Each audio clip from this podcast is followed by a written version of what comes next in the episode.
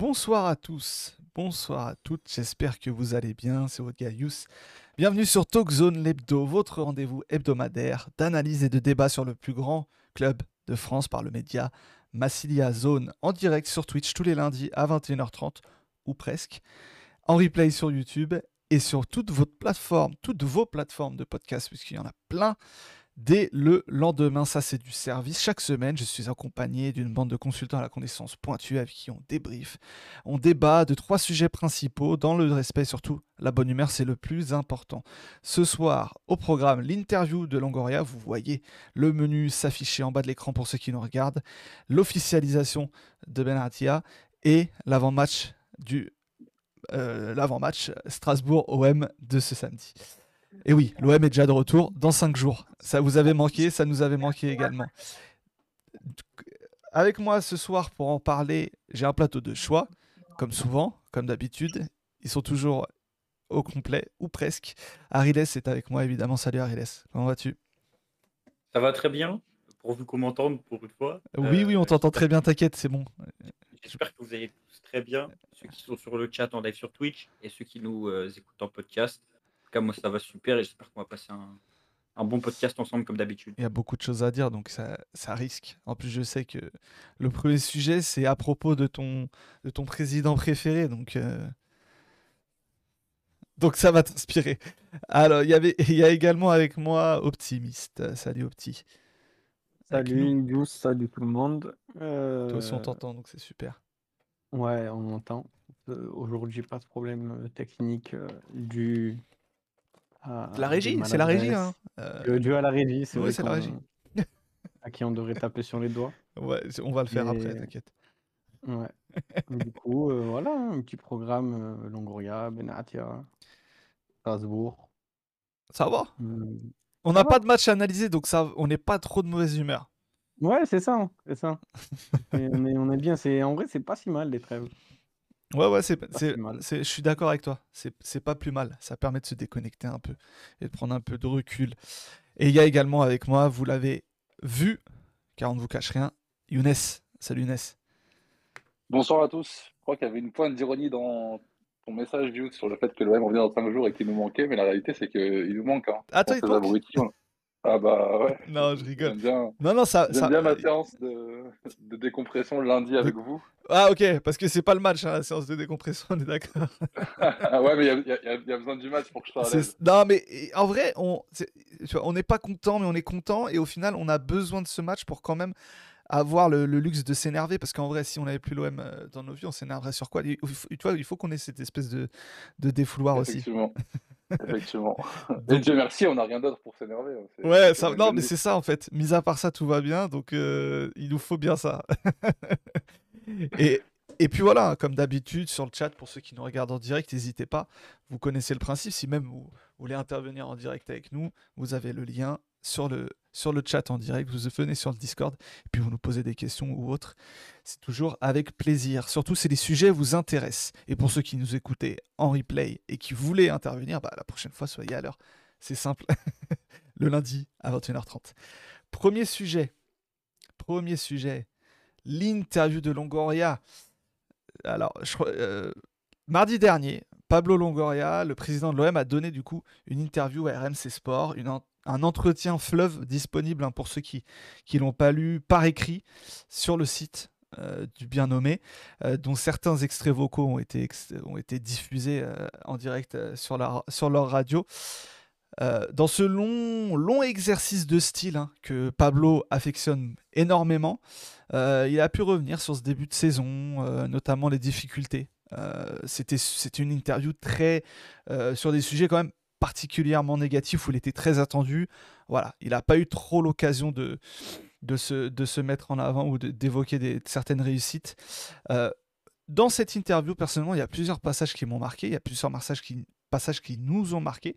Et on va y revenir ensemble euh, tranquillement. J'ai fait des petits screenshots, je vais les diffuser. Et, on va en parler chacun à notre tour. Mais avant que, avant que, avant qu'on puisse en parler euh, plus en détail euh, de chacun de, ces petits sujets, je vais donner un petit temps de parole à chacun pour qu'ils nous disent voilà, dans cette interview, j'ai bien aimé, j'ai aimé, ça m'a saoulé, ça m'a fatigué. Enfin voilà, de manière assez courte et synthétique, pas, pas trop rentrer dans le détail, on va rentrer dans le détail après. Ariles, toi, cette interview, je sais que tu n'es pas de ceux qui aiment le plus Pablo Longoria, qui l'apprécie le plus en tout cas. cette interview, tu la vois comment? Euh, bah déjà, pour, pour, parler de l'interview, sans rentrer trop dans les détails comme tu l'as dit, Yous, euh, moi j'étais déjà pas surpris du fait qu'elle ait lieu, euh, dans le sens où euh, c'est quelque chose d'assez habituel de la part de Pablo Longoria depuis qu'il est président, de prendre la parole dans les moments un peu chauds, surtout quand il y a des news un peu polémiques qui sortent. Là, c'était le cas avec l'article de la Provence qui était sorti le matin, où on parlait clairement d'un président fantôme. Donc, euh, en ce sens, si on ajoute à ça les, rumeurs qui peuvent déstabiliser le club euh, ces derniers jours, c'était normal euh, à ce qu'ils prennent la parole. Moi, je n'étais pas étonné. Maintenant, pour moi, pour faire rapide en, en large ce que j'ai pensé de cette interview, bah, ça a encore une fois révélé ses, qualités de bon, de bon communicant, de, de, président qui remplit son rôle quand il faut prendre la parole pour ce genre d'événement spécifiquement, pas toujours tout le temps. Euh, dans la forme, c'était encore euh, nickel. Maintenant, dans le contenu, ça m'a beaucoup plus euh, dérangé. Et je pense que c'est de ça qu'on va parler dans, dans la première partie, mmh. en tout cas pour moi. Ouais. Non, non, c'est un bon, un bon petit résumé, hein, comme tu le dis, comme tu le dis si bien le mardi matin avant cette, avant cette, cet entretien fleuve, il y avait cet article de la Provence qui qualifiait de Pablo Longoria de, de président fantôme. On peut, on peut peut penser qu'effectivement un président fantôme n'aurait peut-être pas donné une interview de.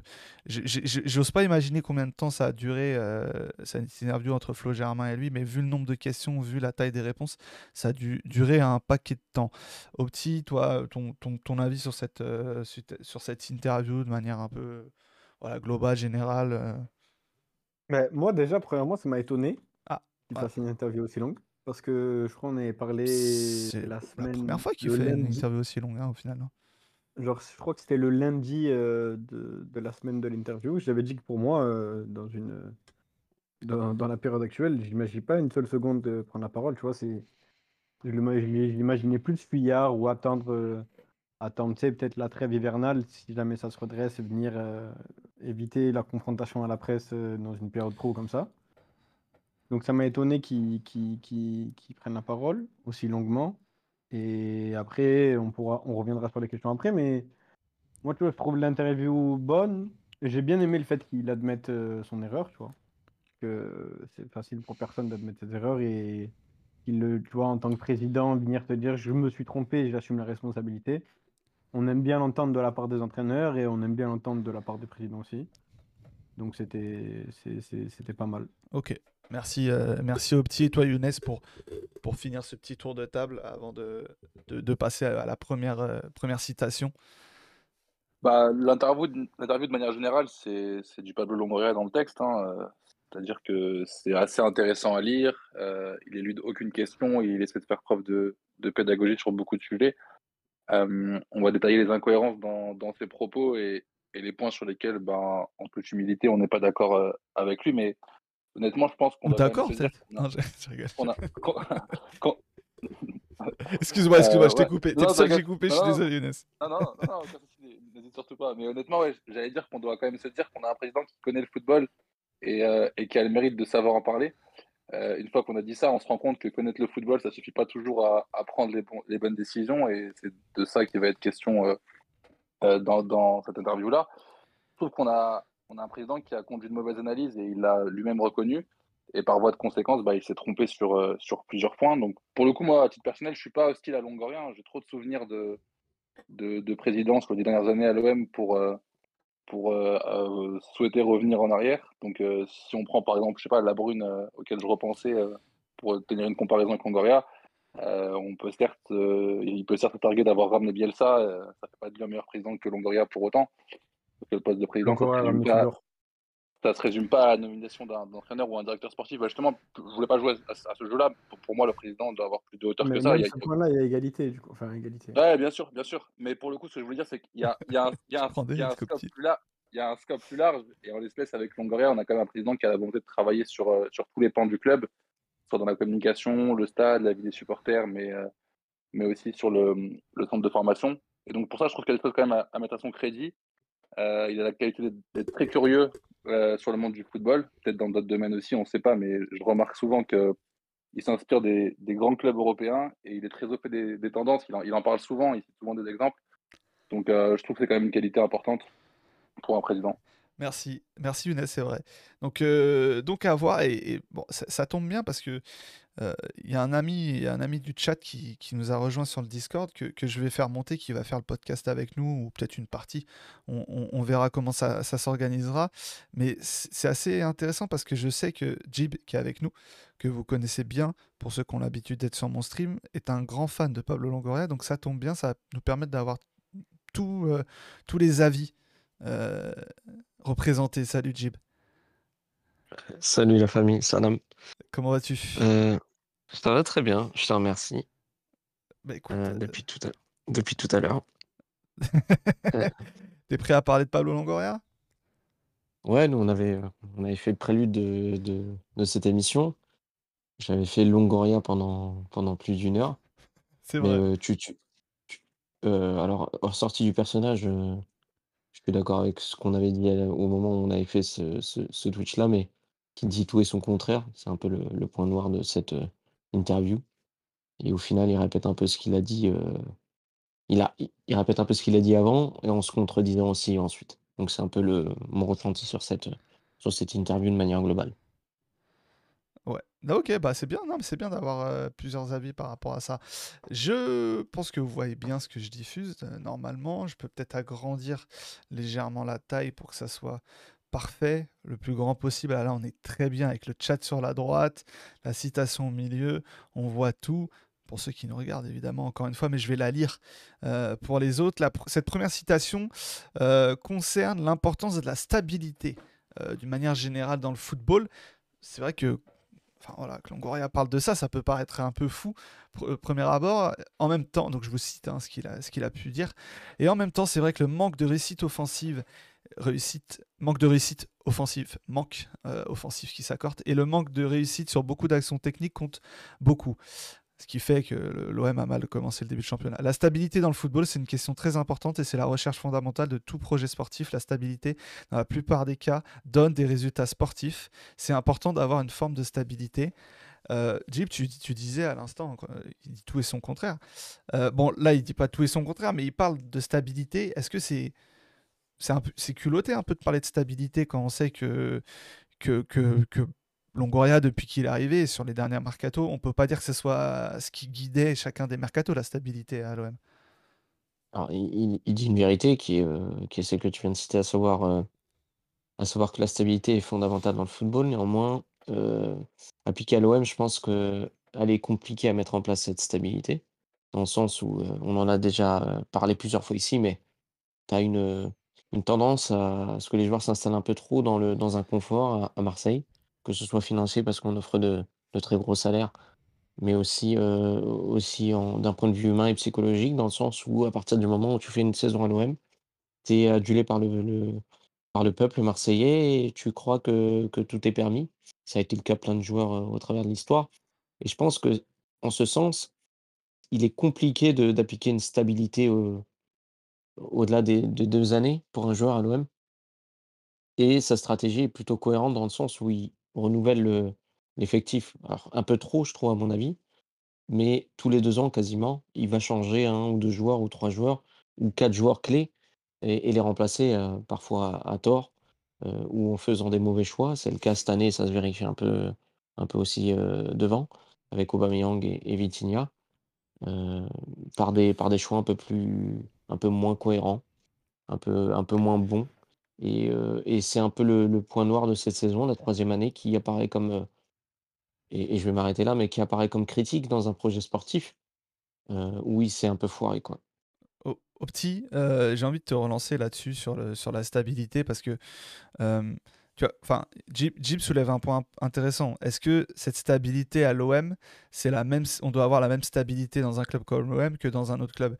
Peut-être pas, mais est-ce que euh, ce qu'a ce fait Longoria ces dernières années, ces dernières années, ces dernières années pardon, est une forme de stabilité? Je pense pas non plus. Après, on peut aller plus loin et se dire est-ce que cette citation de Longoria, c'est pas aussi un, premier mea culpa dans cette interview, euh, Opti? Je sais pas ce que tu en penses.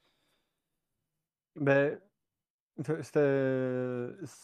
pour le, fait que tu m'as perdu sur le mea culpa, genre.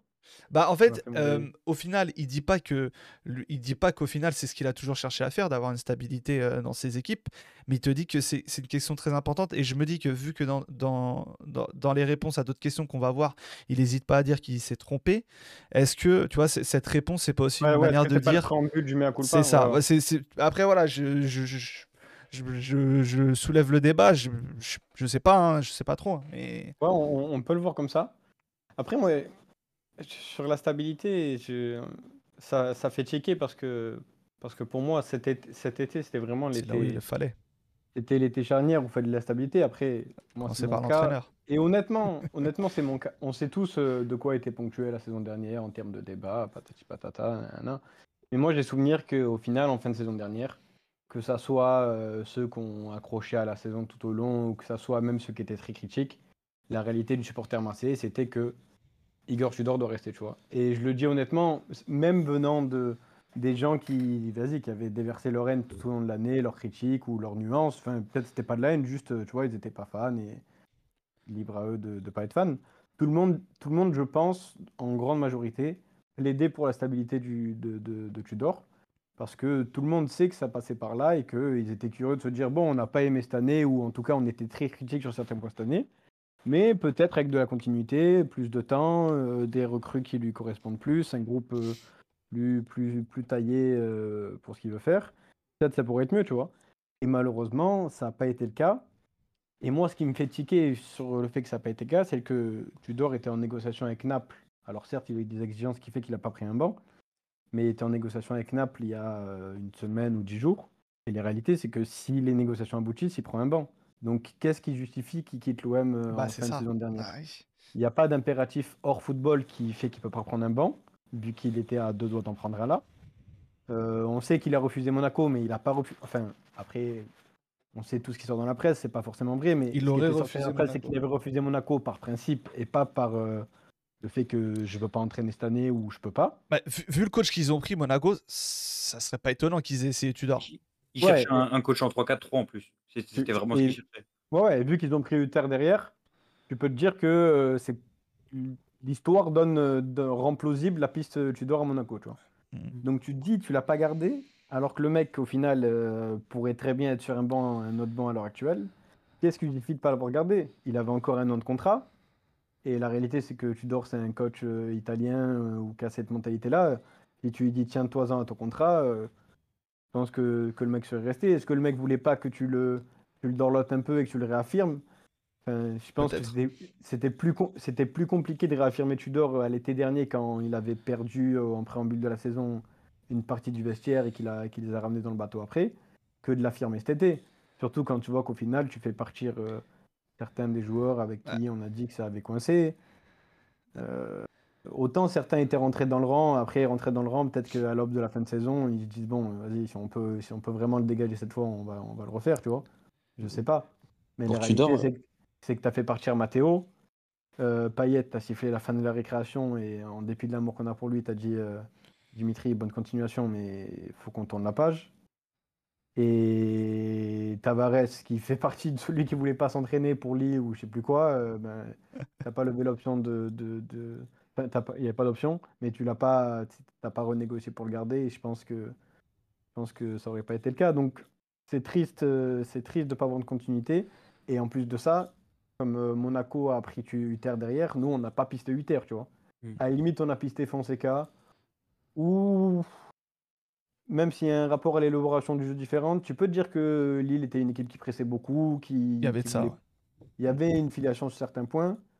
Qui pour moi était aussi une filiation avec. Pour moi, il y, a- il y avait une filiation entre Sampaoli et, et Tudor. Enfin, avec un certain Sampaoli et Tudor. C'est ça aussi la- question. Mais, mais la, la rupture avec Marcelino, elle est énorme. Et il a, il a accusé le coup et il a fait son mea culpa sur ça. Mais en même temps, il fait son mea culpa sur ça. Et en même temps, là, il pointe Gattuso en disant qu'il a aimé la consistance, qu'il a aimé. Il aime, il aime le visage que l'équipe montre. Il dit que la solidité. Tu vois, c'est. Malheureusement, il se contredit un peu. Et son interlocuteur Flo Germain n'arrive pas à l'envoyer dans les cordes. On aurait bien aimé un mec qui, pousse un peu plus dans ce retranchement que, que Germain sur ce point-là. Mais, mais juste- Juste ju- pour- ju- juste- justement, si je, si je peux prendre le relais après. Oui, euh, vas-y, petit, moi, il y a pas mal de passages qui m'ont. Allez, 2, 3, 4 qui m'ont un peu choqué dans l'interview, comme elle est quand même assez longue. Euh, et ce qui m'a le plus outré, c'est la question de la stabilité pour plusieurs raisons. Euh, déjà, c'est parce que la manière dont il la justifie, il rejette quand même la faute sur les entraîneurs. Je- je- je- je On, va, on va y venir après. On va y venir après euh, sur Bah, les, bah, les entraîneurs.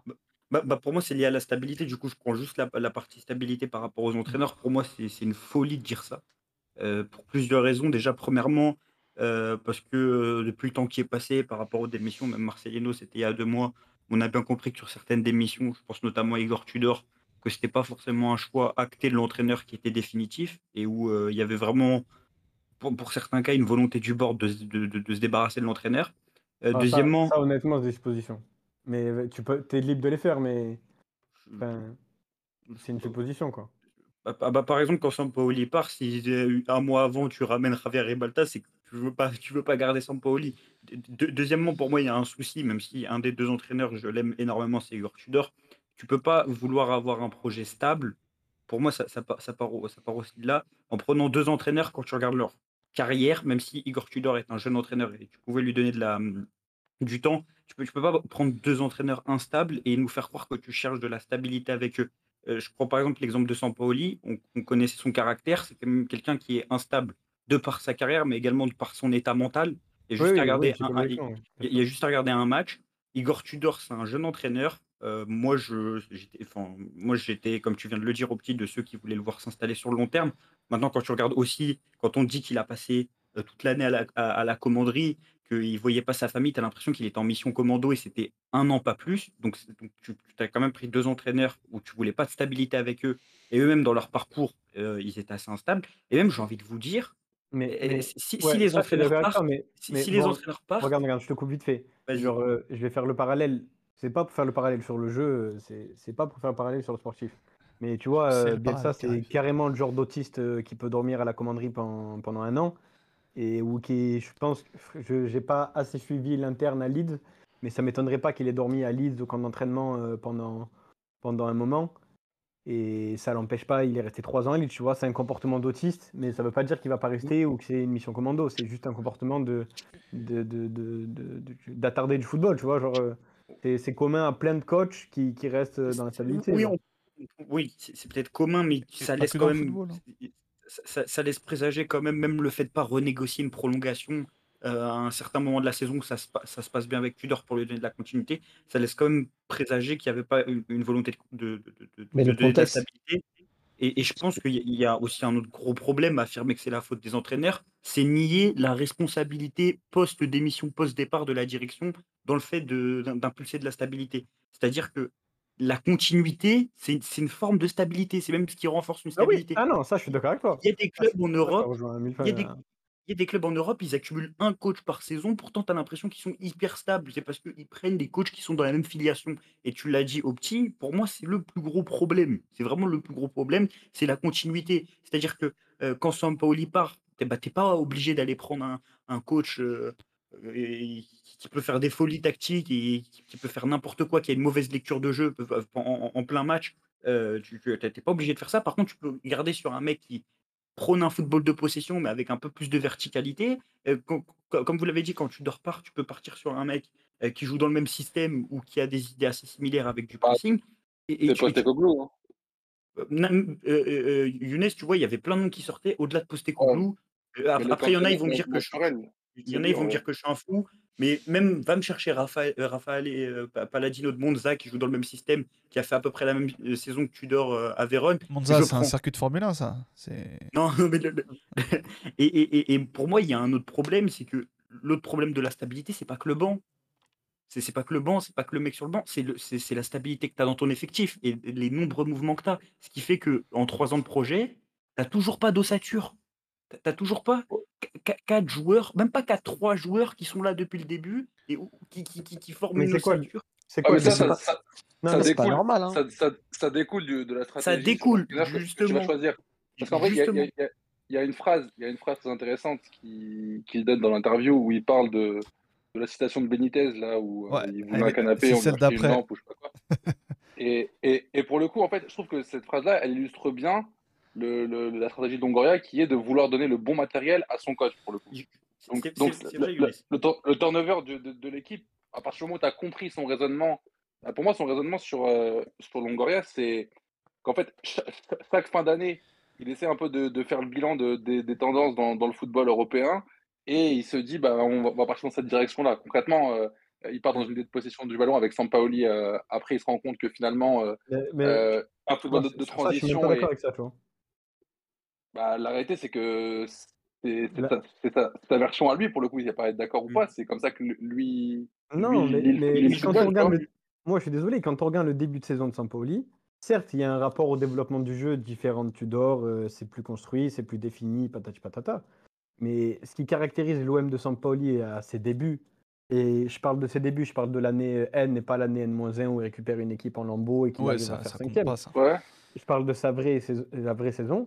Le début de saison de l'OM de Sampaoli, excusez-moi, c'est pas du foot, c'est- ça se catégorise pas par du football de possession. là où- enfin, c'est c'est c'est du, c'est du football offensif et c'est de la furia, tu vois. Hmm. C'est- Ouais, après, t'as- t'as- t'as- C'est- t'as- c'est là où c'est- des raison que c'est proche de hein, euh, Le mot possession, il n'est pas connoté euh, possession défensive comme on l'a eu sur la fin d'année avec, euh, avec Sampaoli. Ce que je veux dire par possession, c'est que tu as, un football avec quand même beaucoup de circuits, tu as des joueurs qui sont, qui sont très mobiles, tu as un schéma tactique qui est clair. Enfin, je veux dire, pour le coup, possession, c'est pas un mot négatif euh, euh, pour qualifier Sampaoli. Ça reste quand même un football un peu moins vertical que, que, Tudor. C'est des circuits de passe. Bah, en fait, concrètement, le, schéma de Sampaoli, c'est quoi? C'est de, vouloir installer son équipe dans les 30 mètres adverses et trouver des, des- équilibres dans, la défense adverse. Pour le coup, c'est ça la, vision de, de Sampaoli, le football qu'il essaie de pratiquer pendant sa carrière. Si je ne me trompe pas, pour moi, c'est celui-là. C'est quand même assez différent de, Tudor, qui a une volonté d'aller euh, en très peu de passes vers l'avant, d'harceler très haut pour récupérer le ballon très haut et vite finir devant le but, tu vois. Mm. Et ju- ju- juste Younes, pour conclure, par rapport aux propos que je tenais, enfin, du coup, enfin, tu m'as, tu, tu- tu- tu- tu as dit ce que je voulais dire, c'était que la stabilité, euh, l'instabilité d'effectif découlait de l'instabilité du banc. Et pour moi, ces deux trucs-là, et, et c'est symbolisé aussi par euh, la, la cita- enfin, la- la citation de Benitez que tu as dit, Younes, c'est Que- Qu'on ça- diffuse hein, actuellement. Ouais, euh, ça, ça illustre plus généralement que pour moi, euh, Pablo Longoria en tant que président n'a pas de, de, de projet, même si c'est pas, même si c'est pas le coach, il est censé quand même avoir une idée de jeu euh, qui va se retranscrire par les coachs qu'il va prendre. Il n'en a pas une euh, en général pour l'Olympique de Marseille, même pas pour lui personnellement. Je veux dire, tu, tu peux aimer le football défensif, mais pour un club comme l'Olympique de Marseille, t'adapter et prendre que des coachs offensifs, lui, il n'a pas cette idée générale parce que, comme vous l'avez dit, il change toutes les saisons. Et euh, plus généralement, ça montre que pour moi, en tant que dirigeant d'un club de football, il a certaines limites. Il a, certaines limites dans, le recrutement. Il peut être vraiment très bon sur, certaines zones, mais dans l'idée d'avoir un projet club, euh, chose qui, par exemple, à Valence était de la responsabilité de et pas de la responsabilité de Longoria, ou qui à la Juve était de la responsabilité de Paratici et pas de la responsabilité de Longoria, il a une grosse défaillance à ce niveau-là. Et, et, pour moi, c'est un vrai problème pour l'Olympique de Marseille. C'est- C'est-à-dire que pour moi, quand tu es dirigeant d'un club de foot, surtout quand on voit l'importance que ça a pris sur les dix dernières années d'avoir un, projet club avec un, surtout un projet football où, on a une ligne directrice, le fait de pas en avoir à l'Olympique de Marseille, c'est un, gros problème. Et c'est aussi une des raisons de l'instabilité. Je, vais citer du coup cette citation hein, notamment et la réponse de Logoria dans l'interview qui est assez, assez intéressante où il précise, et je pense que c'est là où on va revenir, que les entraîneurs ont décidé de partir, ce sont les entraîneurs qui ont décidé de partir, pas le club qui a décidé de changer.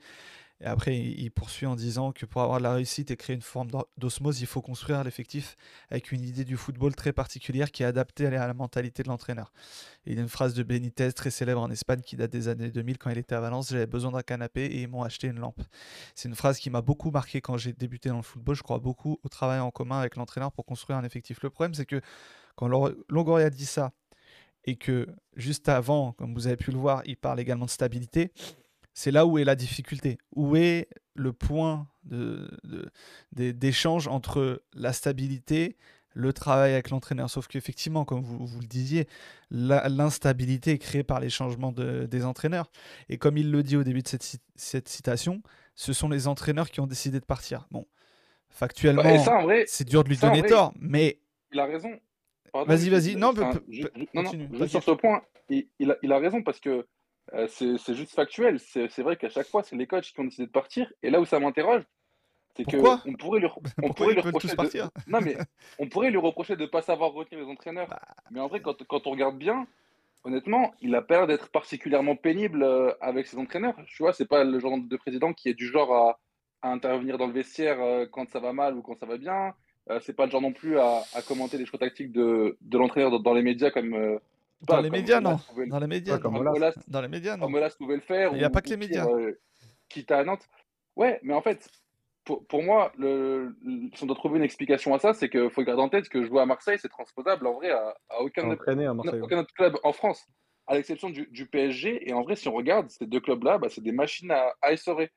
Et euh, que ça soit, je pense, humainement, mais aussi euh, sur le plan euh, euh, émotionnel, ça doit être dur de, de supporter ça sur du long terme, concrètement, parce que tu as un investissement émotionnel qui est beaucoup trop fort et qui est intense, et ça finit toujours par, euh, par péter. Et en vrai, on a l'exemple avec le PSG, pour le coup, qui a déjà essayé de- de- d'avoir des entraîneurs euh, sur deux ans, et l'année 2, ça a toujours été un désastre, parce que justement, ça a toujours été l'année de trop, tu vois. Donc, euh, une fois que tu as fait ce, postulat, la stratégie de Pablo, elle n'est pas si aberrante que ça, de vouloir essayer de d'apporter un, vent nouveau chaque année à, à l'Olympique de Marseille, que ce soit par l'entraîneur et par voie de conséquence par les joueurs parce qu'il veut servir son entraîneur.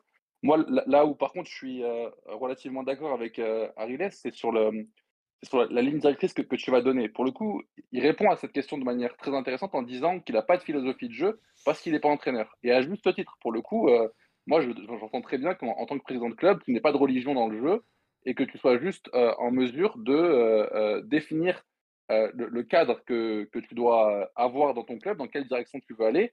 Ariles euh, citait des exemples de son passage à Valence et à, la Juventus où il n'était pas en charge de ça. Et encore une fois, pour moi, c'est pas rédhibitoire de ne pas avoir ces qualités-là. Euh, il, est en mesure de, de s'entourer cor- correctement et ça, c'est une des qualités aussi d'un président. Euh, Olas, il n'a jamais rien compris au football, ça ne l'a pas empêché de, gagner cette fois euh, titre de champion de France d'affilée.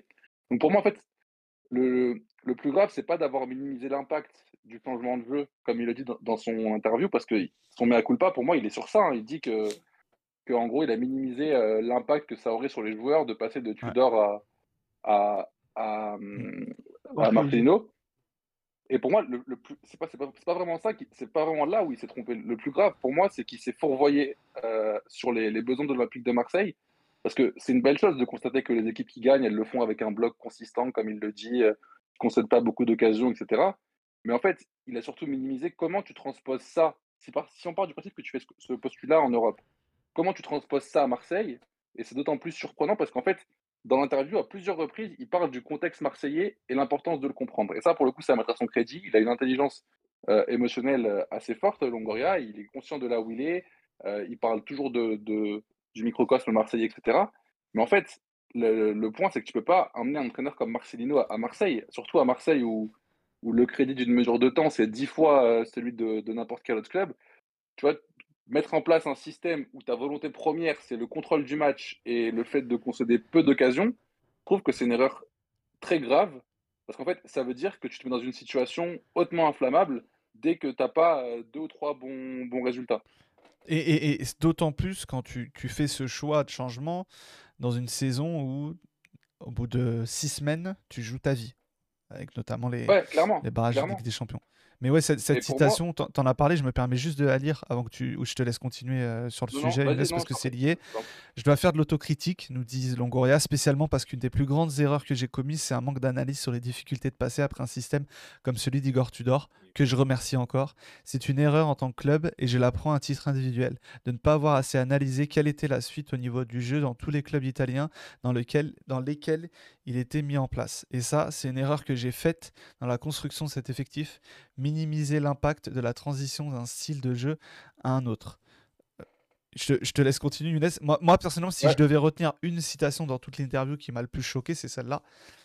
Et Moi je te, aussi. je- bah, euh, normal, tu m'étonnes. Ouais, c'est ça, ça- c'est ça qui me dérange en fait, c'est que euh, c'est une chose de reconnaître de s'être trompé, et bravo pour ça, et ça témoigne de beaucoup d'humilité, donc euh, ça va mettre à son crédit encore une fois. Ce qui m'inquiète, par contre, en tant que supporter de l'OM, c'est qu'en fait, il se trompe une deuxième fois. Quand il pense que l'erreur, c'est d'avoir minimisé l'impact de la transition, non, c'est pas ça. L'erreur, c'est d'avoir choisi ce type d'entraîneur. Pour moi, quand tu es président de l'OM, tu dois penser à deux choses quand tu choisis un entraîneur. C'est premièrement sa capacité à, réussir à mettre en place ses idées de jeu pour gagner des matchs. Et ça, c'est commun à tous les clubs. Mais la deuxième variable qui est pour moi un peu spécifique à, l'OM et sans doute à quelques autres rares clubs, mais c'est c'est le chemin que le coach va emprunter pour mettre en place ses principes. Parce qu'en l'occurrence, quand tu choisis Marcelino, tu prends certes un entraîneur qui est capable en fin de saison de te gagner un titre euh, euh, comme il l'a fait dans le passé, mais en fait, tu prends un entraîneur qui est aux antipodes de la ville, tant dans son, sa vision du football que dans son, son body language, etc. Donc, en fait, tu as un entraîneur qui bénéficiera d'aucun soutien si tu enchaînes quelques matchs sans gagner. Et en vrai, quand tu changes de système, tu dois quand même anticiper qu'est-ce qui Mm. se passe. Si ça marche pas. Euh, et, pour le coup, juste un, dernier point, pardon, petit, juste un dernier point pour illustrer mon propos une dernière fois, c'est qu'avec Gattuso, tu vois, regarde, depuis qu'il est arrivé, concrètement, les résultats, ils sont mauvais et on, on constate quand même très peu d'hostilité à, à son égard. Alors certes, il vient d'arriver, donc peut-être qu'il a un peu de crédit, etc. Non, Mais honnêtement, sont résignés.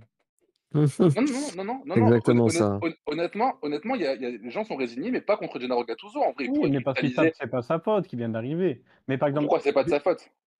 mais parce qu'il vient d'arriver en cours de saison, qu'il récupère un, ba- un bateau qui coule et que le bateau Ouais, continue enfin- couler, mais qu'il considère pas que c'est lui qui a commencé à couler. Tu vois, c'est lui, c'est un sauveteur qui arrive avec son, son petit radeau et qui n'arrive pas à sauver des gens. Tu vois, c'est tout. C'est pour ça que les gens ne font pas porter le chapeau.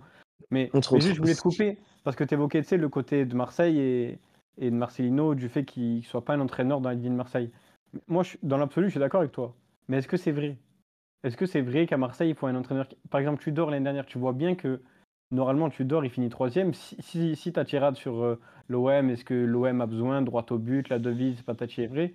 Si, si ta tirade est vraie et que ce truc-là, on l'a pas fabulé et que c'est pas une image qu'on s'est donnée alors qu'elle est erronée, Tudor, normalement, tout le monde l'aime. Alors que la réalité, c'est que peut-être après les peut-être les quatre derniers mois, on tâche le truc et qu'au moment où ça marchait bien, tout le monde l'aimait et que, et que c'est les quatre mois qui, qui, qui, qui ternent le truc. Mais la réalité, c'est que si ta tirade est aussi vraie que ce que tu l'as dit, Tudor devrait être. euh, Mais je pense qu'en euh, vrai, Et, au petit, Au- au petit, tu, tu fais un, un focus trop, trop important sur euh, le microcosme Twitter et ceux qui ont envie d'être à contre-courant pour sa remarque, etc. La réalité, c'est qu'en vrai, au stade, globalement, les gens lui- ont certes des choses à, à lui reprocher, mais dans l'ensemble, il a quand même amené le public avec lui. On n'a pas fait euh, Je suis pas sûr. euh, t- v- 25 matchs d'affilée euh, à guichet fermé. Vous savez comment c'est à Marseille. Vous y étiez euh, euh, bien avant moi dans, dans, dans ce stade. Il y a, il y a même On les pas fait cette saison aussi, hein, les matchs à guichet fermé. hein. Et on les faisait, ouais, et on les faisait sous Sampa aussi, tu vois. et, et, et sous Sampaoli, mais c'est pour ça que je te dis, pour moi, c'était cohérent jusque-là. On avait des entraîneurs qui avaient une identité assez forte Ouais. et dans lesquels les gens se reconnaissaient. Il y a deux choses dans le fait de, de critiquer un entraîneur. Tu peux critiquer un entraîneur parce que tu n'es pas d'accord avec lui, mais dans le fond, il y a quand même une part d'admiration, entre guillemets, ou, ou d'affection. Pour moi, c'est le cas de Sampaoli et Tudor. Pour Marcelino, c'est juste impossible. C'est T'aimes pas ce qu'il propose, t'aimes pas je le suis pas d'accord personnage, avec toi, Younes. Je- t'aimes rien. Regarde Villas-Boas, frère. Je ne suis pas d'accord avec toi, You- You- Younes, parce que, en fait, justement, quand il dit que l'erreur, c'est la transition, pour moi, il a raison et c'est pas le, le, le style de jeu marseillais qui colle pas à Marseille. Je m'expliquais. Certes, ce qu'on a vu. qui collent pas. Les- les- non, euh, oui, parce qu'il a peut-être raison sur le contenu qu'on a vu, mais c'est absolument pas ce que Marcelino voulait mettre en place. C'est Dans, dans les intentions de ne pas avoir le ballon, contenu, ça a été. euh, il est Ça, ça a été, Enfin, ça a compte- été- si on est au Ah oui, strict mais le- le- comptable, le contenu n'est pas Mais- mauvais mais- mais euh, si on fait le bilan de- de- du passage Marcelino. Euh, bah, en fait, tu vois, ce qui est choquant, c'est le match contre Reims où tu n'as vraiment Et pas que le tu ballon. gagnes. Et, et- et oui, tu gagnes, mais en fait, il n'y a que 10 minutes où tu es intéressant. Brest, il faut se rappeler du contenu. Les gens mais c'est ça. Marcelino. hein. Mais c'est Non, non, non. mais si, c'est plus souvent ça dans sa carrière que que- qu'autre chose. hein. les gros ça, matchs, ouais. sur les, Et- sur- Ah, pour moi, sur les pour gros moi, c'est matchs, hein. sur, sur- sur les gros matchs où tu l'as vu faire des coups tactiques face au Real, face au Barça en Coupe d'Espagne, sur des matchs de Liga. Mais quand tu t'intéresses, enfin, moi, quand Marcelino est arrivé, j'essayais vraiment de m'intéresser pour comprendre ce choix et de me dire est-ce que c'est vraiment le Galtier français, enfin le Galtier espagnol? Et- Mm. Non, de, de ce qui a été fait. Et d'ailleurs, il y a Non, parce qu'il est Klaus pas raciste. Ouais, la seule différence, c'est ça, tu vois. Oui, mais, Ah mais ouais, bah moi tout. Enfin, excuse-moi, Arides, mais tous les experts Liga que j'ai dans mon entourage, euh, qui moi je les Et regarde pas personnellement, Dieu mais a qu'il a un grand entourage. Guy, et j'ai un grand podcast- entourage. On a, on a fait un podcast avec. euh, j'ai oublié son nom, c'est un peu de Lulu. Lulu, Lulu, Lulu, Non, Lulu, euh, ailleurs. Avec, un, Lulu, la avec un, avec journaliste. Avec, euh. François- on a fait un podcast avec François Miguel Boudet qui le suit depuis, euh, je dis pas de bêtises, Oviedo ou un truc comme ça depuis 2004, euh, qui, a interviewé personnellement Marcelino. On a fait un podcast spécialement sur son style de jeu et il nous disait qu'à Valence, les moments où les supporters avaient pris le plus de plaisir sur ces dernières années, au-delà des résultats, mais aussi dans le contenu, c'était sous Marcelino parce qu'il y avait des matchs où ils jouaient des équipes Ouais. qui étaient très protagonistes et ils étaient aussi protagonistes sur plusieurs matchs. Et, et- Excuse- et- Et, et sur Je me équipes. permets, Ariles, Vas-y, vas-y. euh, je me permets directement de rebondir, mais Valence, c'est jamais une équipe attendue en soi. Face à, face à des. C'est pas le Real, c'est pas Atlético, c'est pas, c'est pas Séville, c'est pas, c'est pas le, c'est pas le Barça. C'est des équipes qui sont pas attendues par leurs adversaires. Avec tout le respect que j'ai pour ce club, hein, ce n'est pas des équipes comme l'OM qui ont une importance significative, qui sont face à des blocs bas, qui font face à de l'adversité défensive. C'est pas ça, euh, Marcelino à Valence. C'est une équipe qui n'est pas attendue. Si tu fais pas un résultat contre Valence, ça ne pose pas de problème. Si tu fais un résultat contre le Real, c'est beaucoup plus significatif. Et avec, euh, sans, sans entrer dans des comparaisons burlesques, hein, mais le Real, enfin le Marseille, c'est un peu le Real du championnat de France. C'est l'équipe attendue, l'équipe contre qui tout le monde veut faire un résultat, quitte à ne pas jouer et à fermer le jeu. Et quand tu connais ce contexte-là, peu importe le classement de l'OM, peu importe le contexte dans lequel l'OM peut évoluer, tu es toujours attendu. Donc tu feras toujours face à des blocs bas, à l'exception du match contre le PSG ou des matchs contre Lyon euh, dans les années précédentes. Mais 90% du temps, Marseille fait face à des blocs bas. Pour, moi, c'est pas le statut, c'est- le statut, c'est le championnat. En, Ligue 1, que tu es dans un championnat où tu as des équipes qui ferment le jeu. Non, c'est pas vrai. En Liga bas, aussi, hein.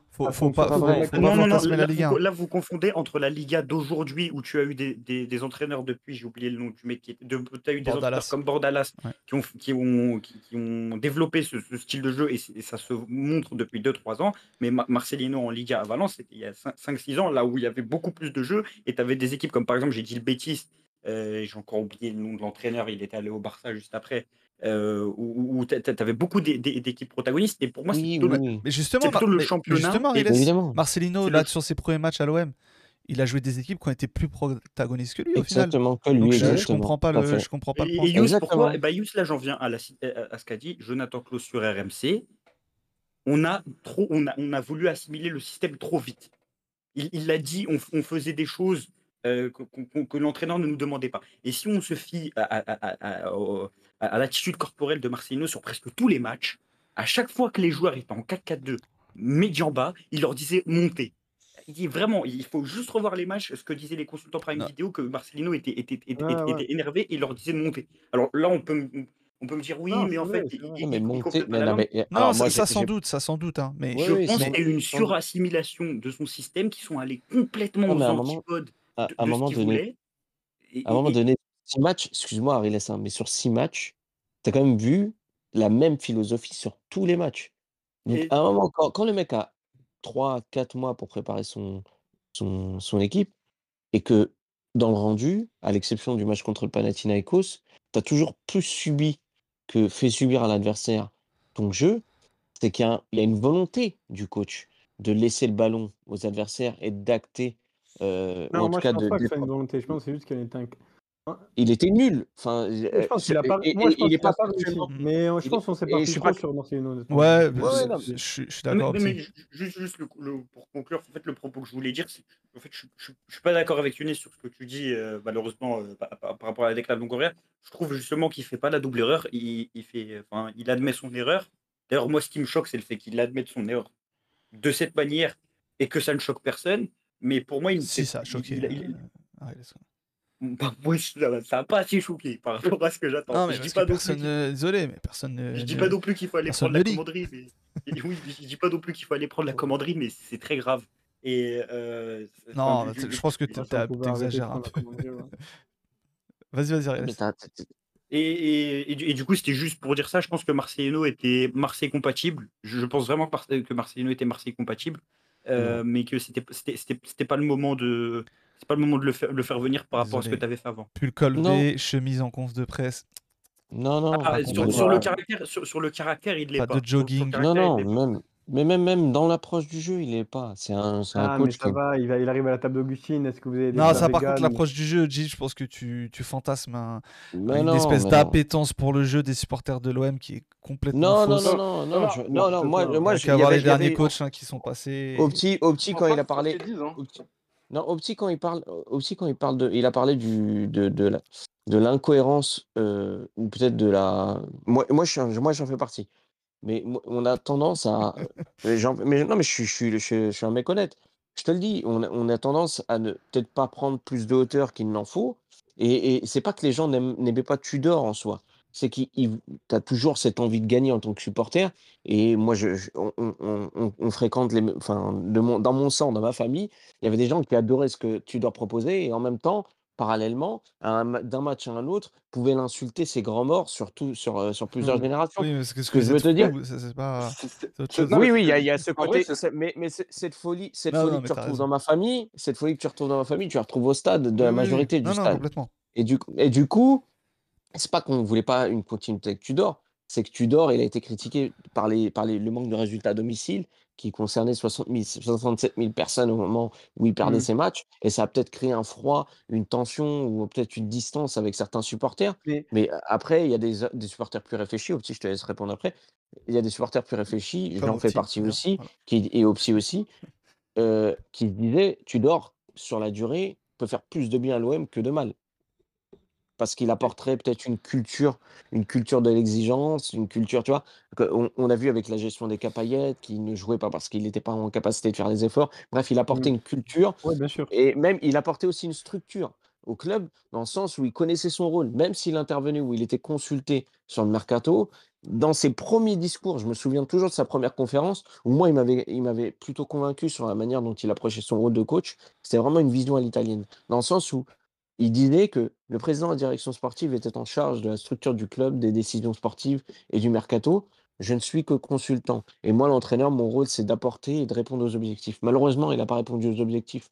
Ça a créé une, tension avec les supporters, mais au moins, il savait ce qu'il devait faire. Il s'occupait du terrain et il n'allait pas dans d'autres Je dans d'autres je suis pas, sphères comme pouvait je avoir suis pas euh, d'accord avec toi comme pouvait être.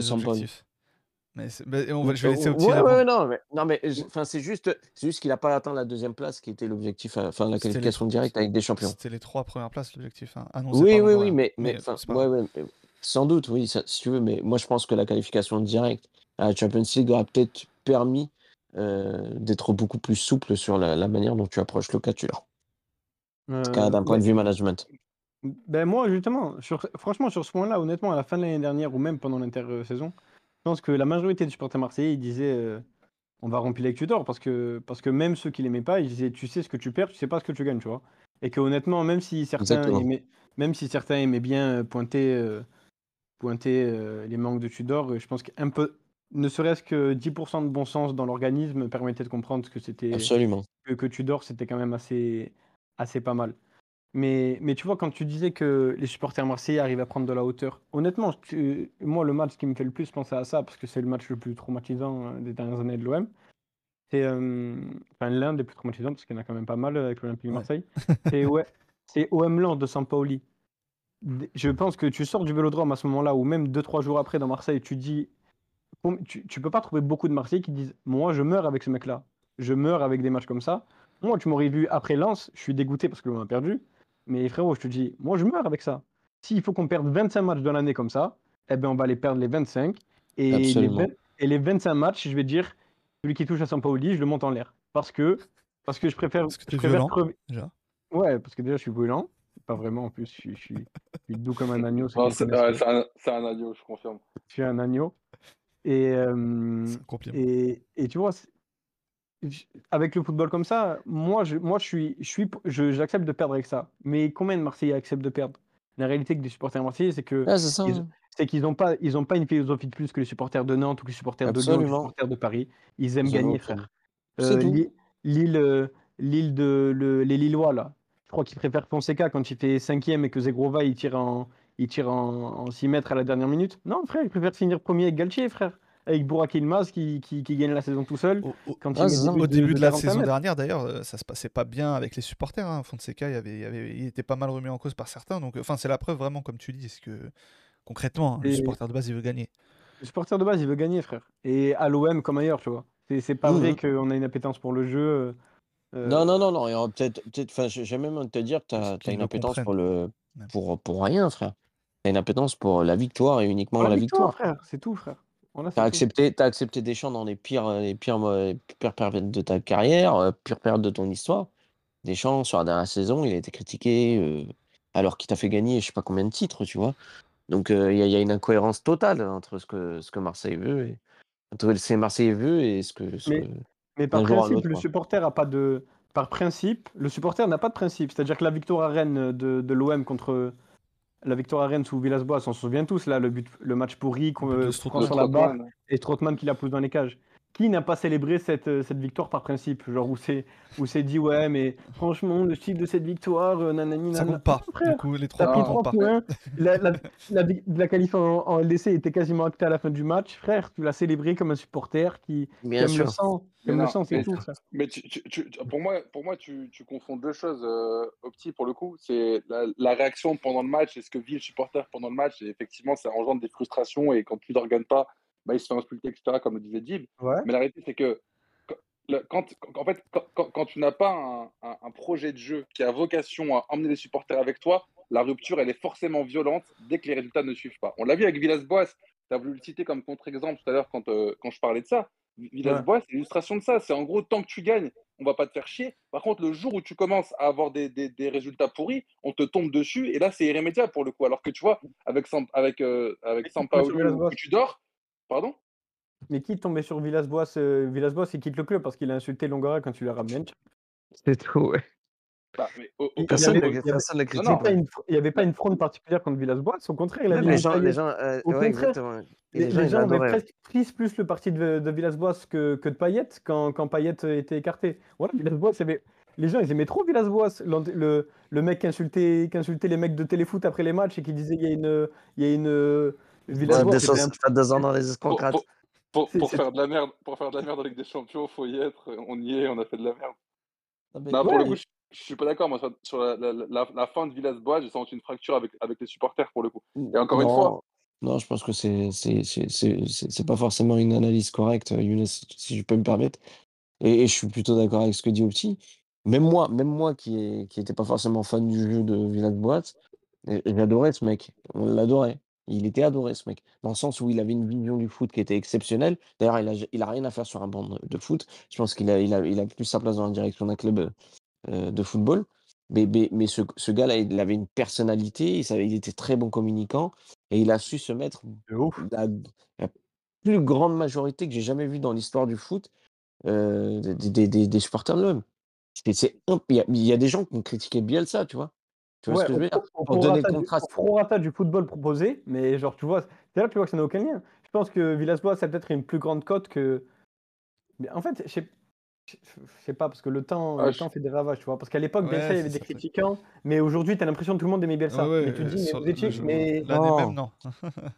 genre. Non, non, non, euh, non. Moi, moi, Bielsa, tu vois, c'est le mec, à l'inverse de Tudor, qui était beaucoup plus clivant. Beaucoup plus clivant. On Oui, a c'est reproché beaucoup plus de choses à Bielsa qu'à un Tudor. Alors que Bielsa a peut-être moins de moyens euh, au moment où il arrive dans le club et qui a, Ouais, le contexte est beaucoup plus difficile. Et pour autant, on lui a pas accordé le crédit qu'on pouvait accorder à un Tudor. Et, et, et, adoré ce que Tudor a fait, et Bielsa aussi, tu vois. Et, et Mhm. pour autant, moi, je me souviens de, de gens qui préféraient euh, voir ce que Deschamps a fait parce qu'il a gagné de- euh, des, des titres avant pendant les deux dernières années que ce que Bielsa a pu nous apporter au stade. Et moi, pour avoir vu des matchs au stade de Bielsa, c'était exceptionnel, tu vois. J'en ai vu un, pardon. C'était Lyon, euh, Marseille. 0-0 en plus. Ah, mais bon, c'était magnifique. Ouais, après là, on, un peu, on a un peu débordé, mais on, est sur le, on est sur le sujet et c'est pour ça que j'ai mis cette citation. On parle du, du jeu, des intentions, de ce que veut le, Mar- le supporter marseillais, etc.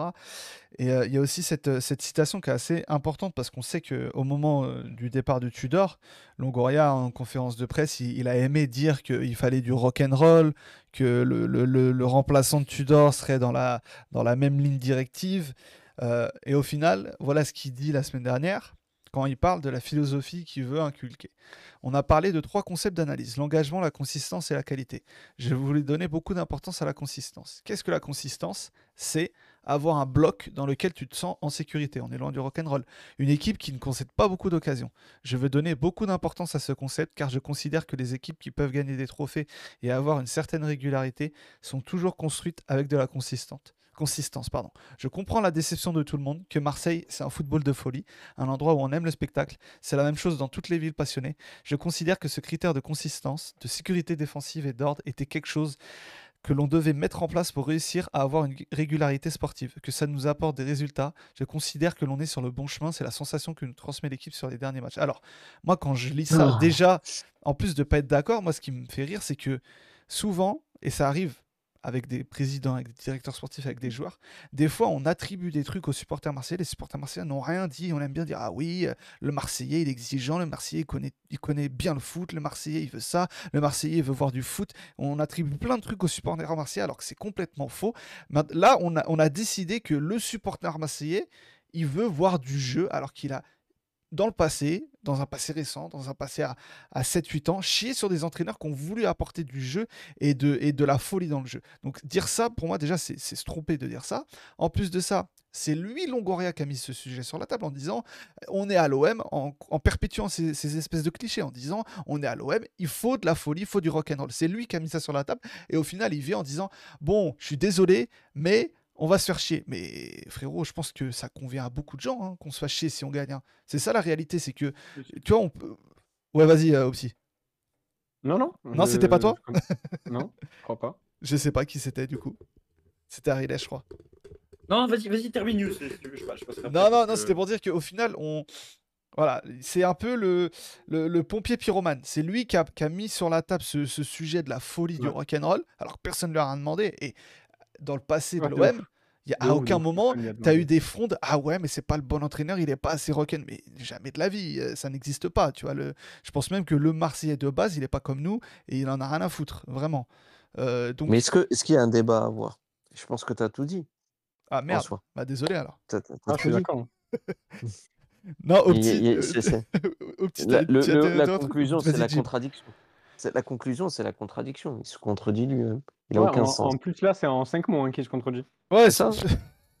oui. Entre autres. Enfin, tu as, tout résumé en une phrase en disant il se contredit. Point. Il n'y a, même pas. Je pense que tu, tu peux éteindre ce débat en, en 30 minutes. Enfin, en, 3, en 30 secondes, pardon il, dit tout et son contraire en, une réponse. Mais, mais au-delà de ça, au-delà de ça, le plus inquiétant, c'est le discours qu'il a pu pour justifier ce, changement-là de.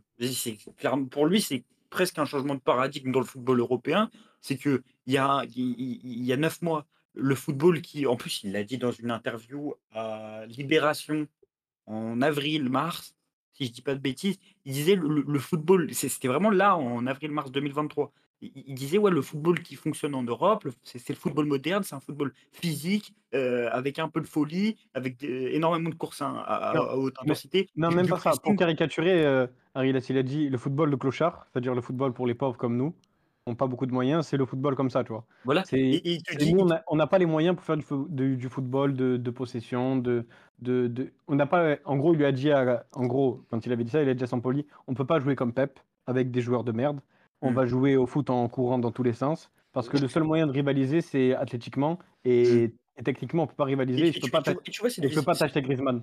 Et en gros, c'est parfait, ça. Mais ça, c'était parfait. Mais ça, c'était super, ça. Nous, c'est ça qu'on voulait. Les... des joueurs de merde qui courent partout. On les aime, les joueurs de merde qui courent partout. Mais même des joueurs de merde qui essayent de, qui courent pas et qui essayent d'être meilleurs techniquement que des joueurs meilleurs qu'eux. Parce que, tu vois, c'est. Ça, on peut pas, tu vois. Mais, mais tu, tu, tu, vois, juste. Voilà, on adore, Gerson, on déteste. Exact, voilà. Moi, ce discours-là, moi, ce discours-là, ça me convient totalement. Et quand on parle de faire du jeu, je sais pas si euh, vous, vous entendez par faire du jeu, c'est-à-dire avoir un truc euh, très calculé, euh, un entraîneur qui fait du, jeu de position spécialement, avec, avec des schémas très travaillés. Moi, j'ai 11 débiles qui courent, vers, qui, qui courent quand ils ont pas le ballon, qui vont presser haut, et quand ils ont le ballon, ils vont vers le but adverse. Ça me convient. C'est mais c'est exactement l'OM de l'année dernière. Mais c'est ça l'essence même du. Ça serait bien d'avoir un entraîneur comme ça. Un non-sens total.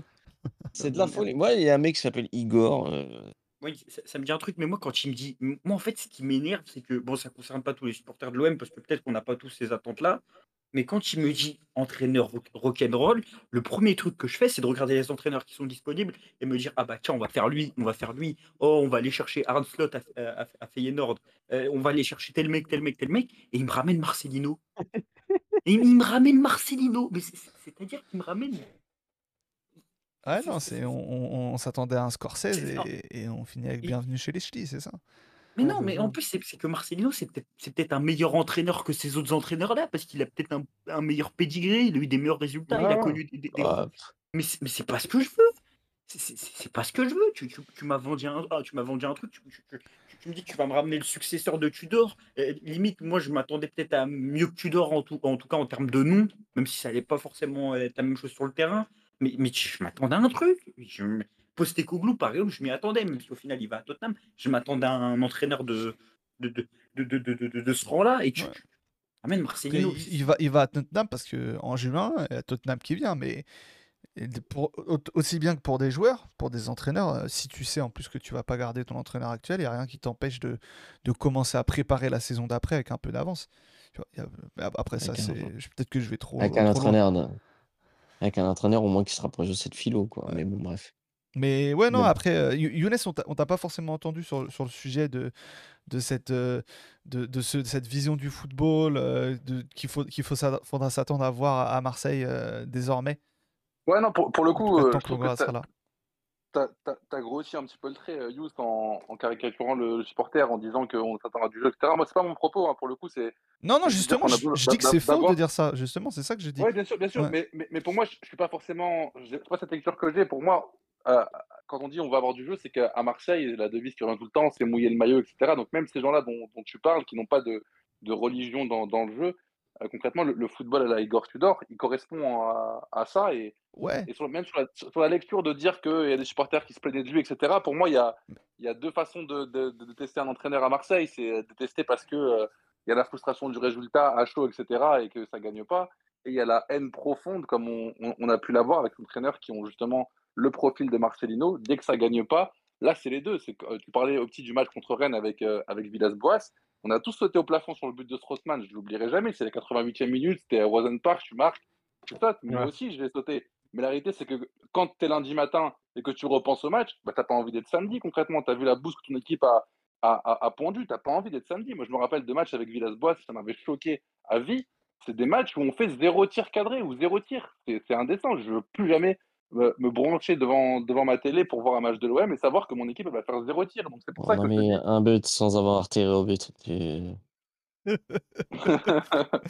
c'est c'est incroyable. Donc c'est pour ça que pour moi, la- a- Bielsa, Bielsa a eu des gens qui ne l'ont pas aimé, qui l'ont craché dessus, Tudor aussi, etc.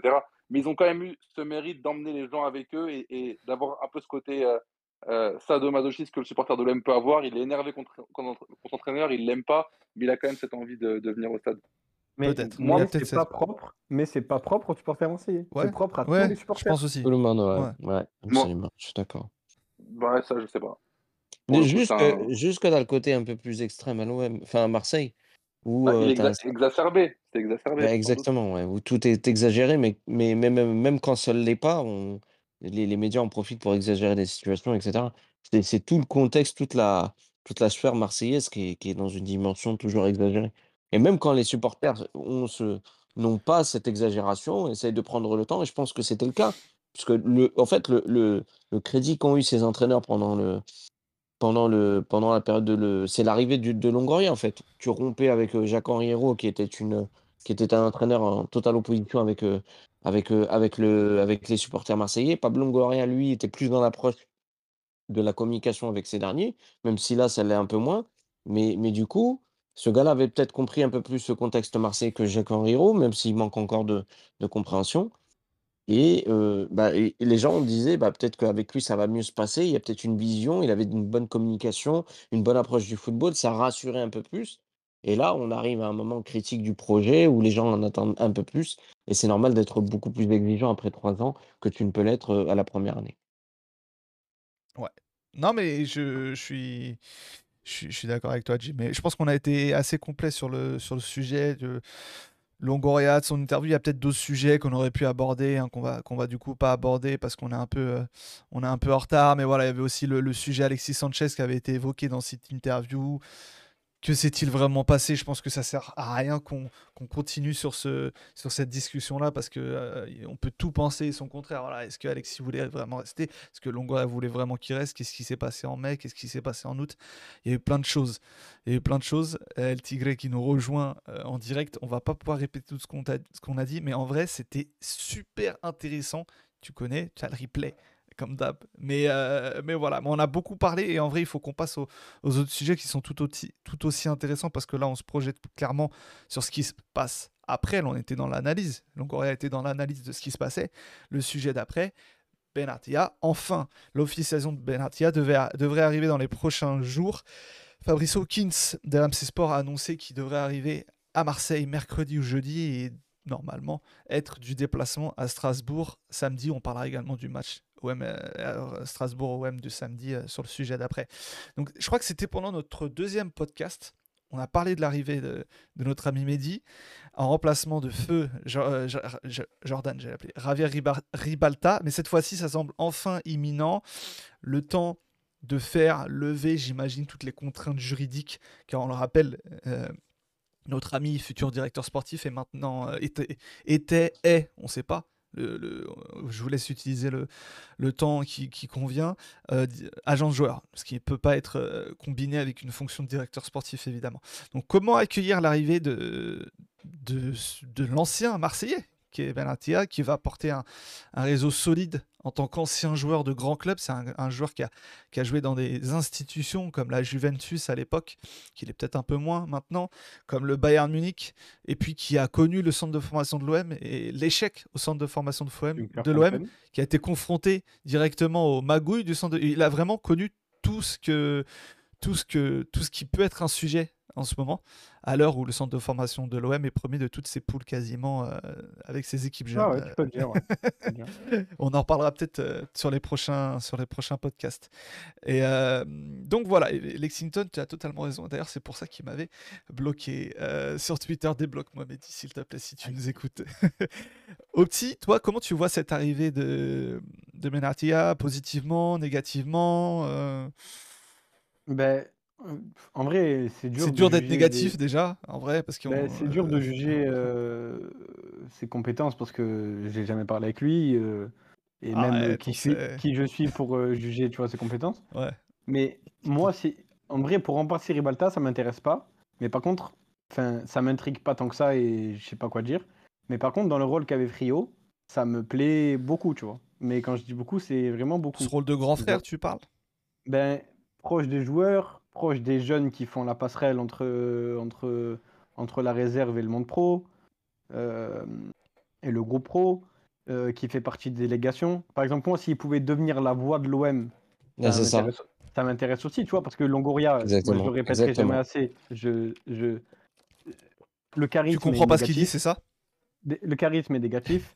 Jean-Pierre Papin, quand il est arrivé, genre, euh, ben, en fait, euh, c'est un Belge, tu vois. Il a genre, déjà fait une euh, phrase, Jean-Pierre? où il est doux. euh, tu vois, Papin, il est à l'image de sa région là et de son accent, tu vois. Pas de charisme non plus, euh, insupportable. Euh, Ribalta, on l'a jamais entendu parler, donc on sait même. On l'a entendu rire sur Dieng en conférence de presse. Et il a peur, il a... c'est normal, il a peur. Donc, euh, tu vois, le néant. Alors que Benatia, tu vois, qui passe, qui va parler avec euh, Bodme- euh, c'est qui les consultants là de. Tu vois, au micro de Smaïl de, de Smaïl après un match. Ouais. Là, tu vois, là, Mehdi dans le club, ça en jette, tu vois. Ouais, ouais, il non. parle bien. Quand il est en conférence de presse, il en impose. Et le mec, il, le mec, il a, le mec, il a, un, il a un CV, tu vois. Il a un CV de. C'est même en vrai dans le dans le foot, dans le dans tous les dans tout l'organigramme de l'OM. Est-ce que c'est pas le mec qui aurait le le plus grand CV du club? Si. Bah, il a peut-être même un plus grand CV que l'OM tout court. euh. Ouais, il a même le plus grand CV que l'OM des 20 dernières années. Ouais. Donc, euh, donc je vois, il m'intéresse. Et il, si il a eu une carrière d'accompagnement de joueurs, s'il peut accompagner les, jeunes euh, ou même les joueurs, tu vois, dans le quotidien pour euh, leur, leur expliquer le sérieux, parce que Benatia, je sais pas pour ceux qui savent, mais c'est un mec qui se fait virer de Clairefontaine. Et dans l'interview chez le vestiaire, quand il se fait virer de Clairefontaine, euh, ils lui disent clairement, euh, les mecs qu'on vire de Clairefontaine, ils font pas carrière. Et il leur a dit, Bah, je serai le premier qui fera carrière, qui vous fera mentir. Et tu, tu vois, c'est un mec qui a une certaine culture du travail, je pense. Pas au point de rejoindre CR7 en, en salle de sport après un, un après un match où ils n'ont pas joué. Mais ça reste un mec qui peut insuffler un truc euh, sympa au quotidien euh, à l'équipe. Après, est-ce que c'est un grand recruteur, un grand... Il a une grande vision sur le foot, euh, ça... Le recrutement, le recrutement euh, est géré par, euh, par Pablo. hein. Ouais, c'est ça, je pense, Ouais. qu'on va se rediriger vers cellule, hein, l'OM normalement. du, du début, tu Ouais. vois.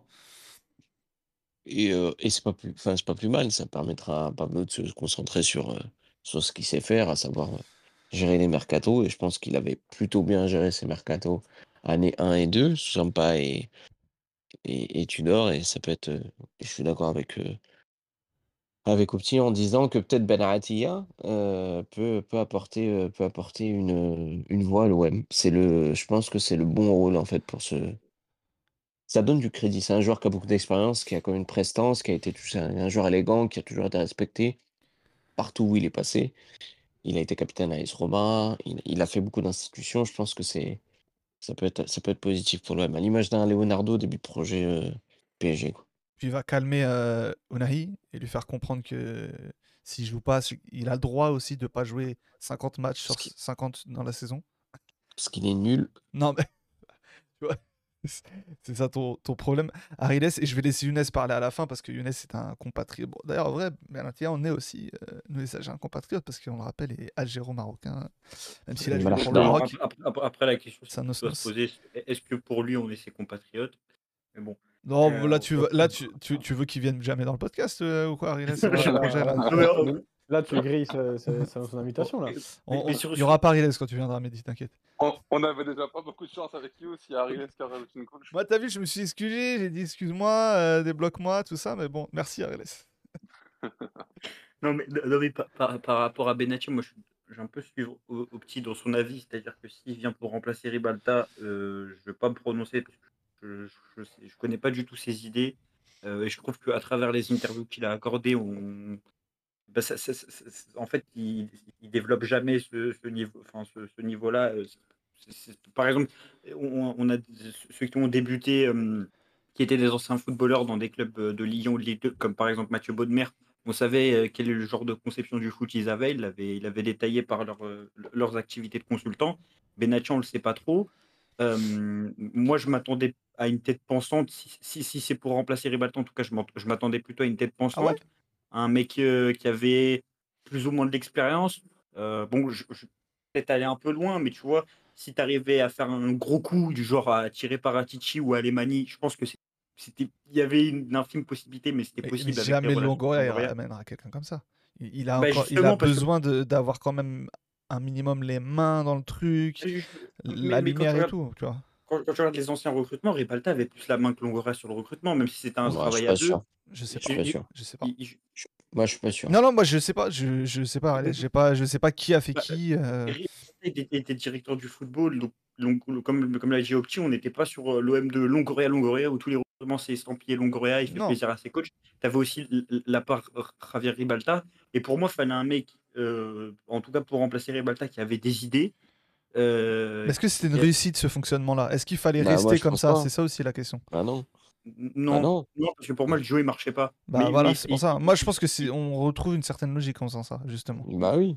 Mais, Ouais, mais, mais pour moi, il fallait, il fallait, euh, il, fallait quelqu'un qui ait des idées, peut-être même plus sur, euh, comme on parlait tout à l'heure, un mec qui comprend un peu mieux le on va pas dire qu'il comprend mieux un peu le football euh, dans, dans la dimension sportive, c'est-à-dire euh, qui a peut-être instauré une sorte de philosophie de jeu au club, euh, qui va euh, tabler sur la stabilité, qui va euh, vraiment mettre en place un projet vraiment sportif sportif au-delà de faire le recrutement.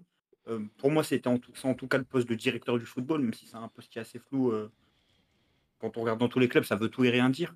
Maintenant, si c'est Benatia pour remplacer Frio, je pense que c'est une bonne nouvelle. Il va quand même euh, comme vous l'avez dit, du leadership. J'ai l'impression que c'est le genre de joueur, quand il est au sein du groupe, euh, c'est un leader, mais ça gagne jamais avec lui. Par contre, quand il est un peu à l'écart, euh, un peu en grand frère, et il joue plus du coup, et comme un peu comme ça s'est passé pendant la Coupe du Monde avec le Maroc, j'ai l'impression que c'était le, je sais pas si c'était le 24e ou le 28e marocain, mais en fait, il était pas avec le groupe sur le terrain, mais tu avais l'impression qu'il était autant avec le groupe que, un, Ouais. par exemple, un, un Romain Saïs. Tu as l'impression qu'il avait vraiment du poids. Mais, mais même, je ferai une Après, parenthèse. je- attends, juste pardon, mais c'est pas, pas totalement vrai ce que tu dis, euh, Ariles, pour le coup, euh, Coupe du Monde Bah, 2018, on, il est laisse- on rappelle que Younes est marocain, supporter marocain. Non, non, non, non, Marocain, non, non, B. je- non, il, il- Mais il- non, il, était là, mais tu vois, avec lui. Oui, il- il- oui le, le Maroc a gagné, mais il- tu vois, il a un peu, enfin, je vais pas faire la comparaison, mais un peu avec Drogba, quand il, il, il a pris sa retraite internationale, il y a eu un peu l'apothéose. Ouais, mais en, en- en vrai, en vrai il, a, il a contribué à, à poser des fondations Oui. super solides. Et en, et en Ouais, vrai, juste enfin, comme Drogba, mais à son échelle. ouais, Et- ouais, je, comprends ce que tu veux dire, mais pour, pour le coup, il a quand même réamorcé un peu le, Ah oui, le il nouvel euh, au, au Maroc. Tu vois, il, il- Oui, représente un petit peu. Oui, bah, c'est c'est pour Euh, ça, c'est pour ça que c'est pour ça que moi, tu vois, par exemple, à la Coupe du Monde, j'ai l'impression qu'il avait toujours son rôle de grand frère sur certains, sur certains Ouais, joueurs. mais- Et Mais, mais c'est juste la continuité de, du rôle qu'il avait déjà avant, à l'époque où il jouait. Tu vois, Et, Ah oui, et pour le coup, oui. enfin, C'était un c'est- relais à c'est- la fédération, en fait, il, euh, il- il- il- il a juste pas eu, pas eu la chance d'avoir euh, 30 ans euh, à la Coupe du Monde 2022, malheureusement. Il Justement, été je- là. c'est- en fait, c'était c'est- c'est- c'était- c'était ce que je voulais dire. J'ai peut-être dit maladroitement, mais c'était en gros, euh, même si quand, il n'était pas là pendant le succès, il a peut-être pas eu cette chance-là, bah, il a contribué à ce succès-là euh, de par ce qu'il avait fait auparavant, mais ce qu'il a fait en même temps. Et je trouve qu'en ce sens-là, ça peut être intéressant. Maintenant, j'aimerais quand même, je sais pas si c'est le cas encore une fois, parce que j'ai vu des interviews, il parlait jamais de ça. J'espère que c'est un mec qui a minimum une certaine idée du football, une idée qui, si elle peut se rapprocher de la nôtre, euh, ça, ça- ça- ça pourrait être top, qui, qui a, qui a vraiment des idées, parce que c'est ce dont Mais- on a besoin à l'Olympique de Marseille. J'ai Mais au-delà des idées, il vra- juste un truc. Ce qu'il a en plus de nous tous dans le, dans le podcast, c'est une expérience du haut niveau.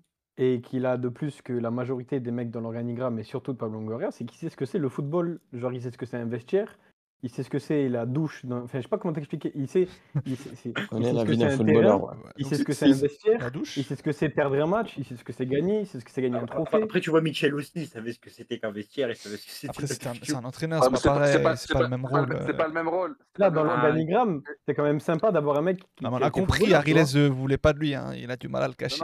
non, mais, Ah, non, mais, au-delà de non, mais, ça, je- non, mais Opti, au-delà de ça, Opti a raison. Opti a ce que raison. tu dis, Ariles, J'espère c'est qu'il pas, se douche c'est en pas sûr caleçon, que bien sûr. C'est pas sûr que s'il avait une idée de jeu, il aurait eu, euh, il, aurait eu l'oreille de Longoria. En vrai, c'est possible que Longoria soit quand même assez obtus. Et je suis pas sûr que dans sa recherche, pour le coup, il, voulait vraiment quelqu'un, en tout cas des noms qu'il a cités. On n'a pas l'impression qu'il voulait quelqu'un euh, qui, qui vienne avec une idée de jeu et qui fasse une révolution du football à Marseille. Par contre, là où je suis d'accord avec Opti, c'est cette expérience du haut niveau. Ça, c'est hyper précieux et c'est hyper important.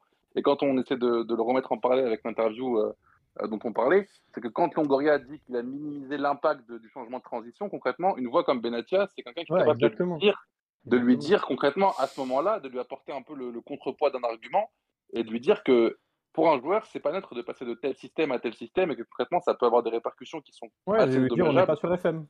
Exactement, Ouais, mais sans, sans- après, sans- après, sans après- avoir pour autant, sans avoir pour autant de- d'idées de jeu prédéfinies, etc. Je pense pas que ce soit son rôle. On, on a encore très peu de vision hein, sur le poste qu'il va, qu'il va occuper, donc c'est difficile de, de, le commenter, de se projeter, mais juste factuellement sur la personne Mehdi Benatia, euh, c'est quand même une personne qui a été toujours appréciée de, ses pairs. Honnêtement, euh, quand on, prend la rétrospective de, de, sa carrière euh, avec la fédération marocaine, j'ai jamais entendu quelque chose de négatif sur lui, soit ses coéquipiers, etc. Il a toujours été très apprécié, il a toujours eu ce rôle de grand frère. Il a fréquenté des, grands clubs et des grands vestiaires pour le coup, et il a toujours su euh, euh, gagner le respect de, ses pairs. Et quand on voit certains qui, l'adorent, comme Cristiano Ronaldo par exemple, ou, même Ribéry avec qui on s'entendait très bien, etc., c'est quelqu'un qui a quand même, à, mon sens, une intelligence émotionnelle, qui sait se positionner dans, un groupe. Et je pense que ça peut faire beaucoup de bien, effectivement, à, certains joueurs de l'OM. Tu parlais de Naïm, mais je pense que c'est n'est pas le seul à qui il va, il va pouvoir faire du bien. Et je pense que c'est une très bonne chose d'avoir Benatia. Encore faut-il qu'il puisse très vite prendre les contours de, de ce poste-là et pouvoir mettre ses qualités dans, dans ce qu'il sait faire de mieux, à savoir euh, bah, en- encadrer un groupe, entre guillemets, euh, être un, un relais parfois entre, entre l'entraîneur et, et les joueurs. C'est assez important, même si on voit que Gattuso a quand même une, une proximité euh, assez évidente avec les joueurs. C'est quand même important d'avoir euh, quelqu'un de plus haut dans l'organigramme à qui tu peux te référer quand tu es, quand es joueur de football. Mm. Non, mais, Mais, mais c'est ça, c'est ça. Et pour, pour le poste de, de directeur de football, en, ce que, en fait, ce que je voulais dire, c'était, euh, moi, je m'attendais. Il, il va pas occuper ce poste, je pense. Enfin, quand on y pense, quand on énumère, pour moi, c'est clair qu'il va occuper le poste de Frio. Mais pour le poste de, je m'attendais à, un recrutement rapide au niveau du poste de directeur de football et plutôt un profil à la Ralph Rangnick, par exemple, quand il était à Leipzig. C'est- C'est-à-dire vraiment directeur du football, directeur du football. Mais Benatia, il y a aussi une autre donnée, c'est que, et d'ailleurs, tu l'as parfaitement dit, Younes, c'est que euh, au-delà des, des joueurs qu'il a connus, il y a aussi les coachs. C'est quand même un mec qui est passé sous Guardiola. Euh, il a connu le très grand Vaïda. Euh, il, a, il a connu également Allegri, si je dis pas de bêtises, à la Juve. Donc, il a, il a connu des très bons coachs. Et, euh, et, et- et de, ce- de ce fait-là, ouais, il y, a- il y a vraiment une grosse plus-value par rapport à, son expérience. Non, mais ça, ça, ça, moi, enfin, le crédit euh, joueur réussite euh, future, ça, ça, ça n'a, ça ne, ça ne s'applique, c'est pas une vérité générale, enfin, c'est pas une vérité établie. Tu tu sais, tu peux être, avoir été un très grand joueur et ne rien connaître au ballon. Et, moi, c'est cette incertitude, en fait, sur, sur le cas Benatia. Et c'est pour ça que moi, je me place plus dans le. Je, suis- je suis ravi de le voir en tant que voix à l'OM, plus que tant qu'il n'a rien prouvé, tant que je n'ai rien vu sur, sur ces aspects-là que, que, que sur l'aspect philosophie du club, philosophie du etc. Et moi, tu vois, quand, quand je lis l'interview de Longoria, c'est là que je me dis, c'est pas cohérent dans la mesure où c'est lui qui normalement arrive, en tout cas au moment où il arrive, il est censé être le garant, ton Ralph Rangnick, là, le mec de Leipzig dont tu parles. quoi? C'est lui qui. Je sais pas comment il s'appelle, Ragnick, ou je sais pas comment tu peux le prononcer. Ralph Ragnick, ou Ragnick. de Non, ça, c'est les écouteurs, ça. Ouais, bon, bref, t'as compris. J'arriverai pas à te dire le mot en allemand, frère. Euh, c'est c'est lui le porteur de cette philosophie. C'est c'est- c'est Longoria, le, le garant de la philosophie du jeu à l'OM. C'est lui. S'il veut qu'il y ait une philosophie de jeu. C'est ça, exactement. Et c'est dans ça que je te dis qu'il y a deux incohérences. C'est si tu fais venir Benatia dans, cette, euh, dans, cette, euh, dans ce rôle-là, en sachant que tu connais rien de ses préceptes, si tu connais rien de ses principes, en sachant qu'il a joué avec Allegri, qui a une philosophie totalement différente de Guardiola, et que si bah, lui il prend un peu des deux, ça n'a aucun sens. Tu, tu n'arriveras pas à, à trouver une philo euh, adaptée à ton club. Ce qu'il faut, c'est que Longoria soit cohérent et que Benatia soit le porte-parole de l'OM, qui prenne le rôle euh, d'un grand frère euh, pour le, vestiaire ou pour les jeunes, parce que pour moi, le vestiaire appartient à l'entraîneur, mais pour les jeunes du centre de formation, et qu'il soit un relais entre président et le coach. Mais c'est tout, qui s'arrêtera à ça. C'est ça son rôle. Et laisse Longoria, s'il y a encore cette compétence-là, qui rentre pas dans cette folie qui touche tous les présidents de l'OM, qu'il ait un minimum de lucidité, laisse Longoria mettre en place ce qu'il veut mettre, qu'il ait le temps de le faire en fait, qu'il puisse prendre le, le, le- le- ce pourquoi il est venu à l'OM, à savoir apporter un professionnalisme au club, une philosophie et, euh, et pas s'occuper de la direction de la communication, de des ressources humaines, des relations avec les supporters, ça l'intéresse pas. À voir. À voir. Et effectivement, après, oui, il y a aussi la possibilité, comme l'a dit Tigré dans le chat, euh, que ça soit une solution à court terme pour, euh, pour les poules sur cette saison actuelle. hein. Voilà, on sait qu'Atouzou est un à court terme. Ça se trouve, ça Mm. l'est aussi et que peut-être que, que la hiérarchie sera pas la même euh, avec ou sans Absolument. Longoria euh, la saison prochaine. On Absolument. suivra ça.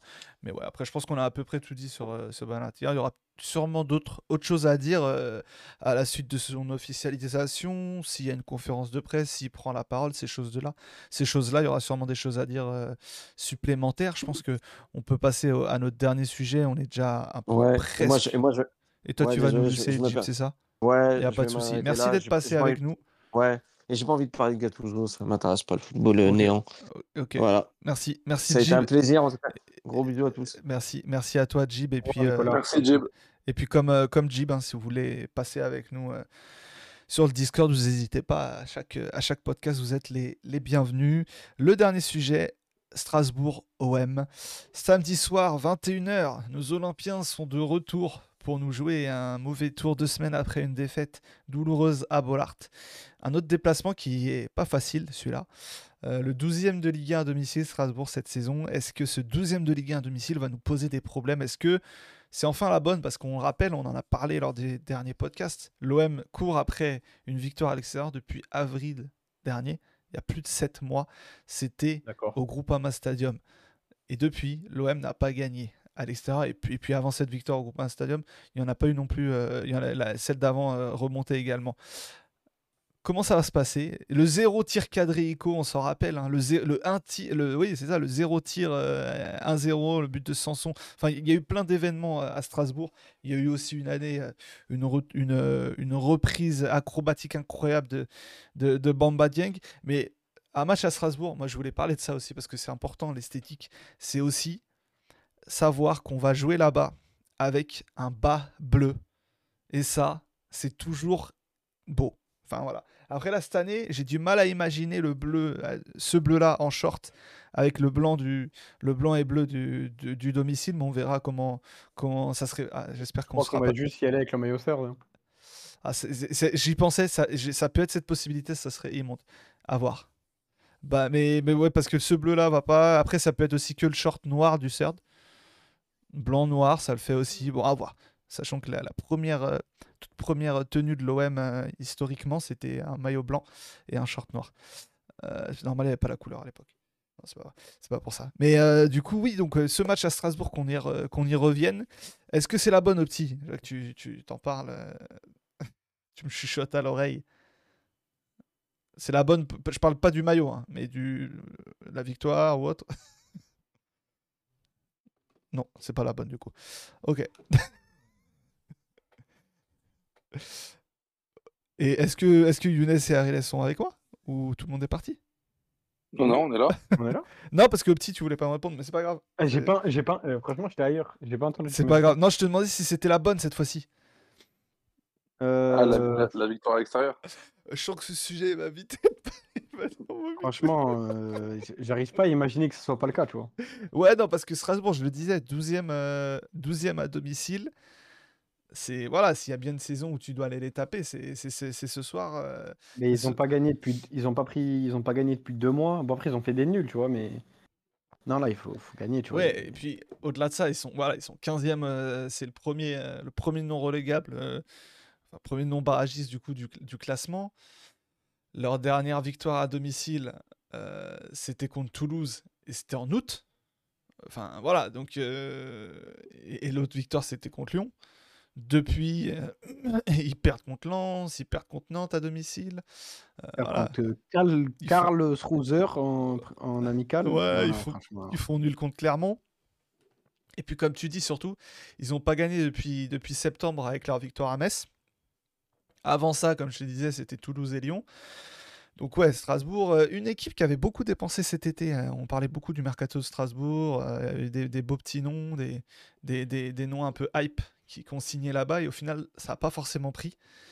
Euh, voilà, que, que, que- qu'en pensait Younes Toi, tu, tu l'as comment ce déplacement Tu y crois euh, Concrètement, Bah, hein, concrètement c'est- ah. si tu gagnes, tu, tu- tu passes à 16 points et tu reviens potentiellement pas trop loin des, des, des- des premiers de la course à l'Europe.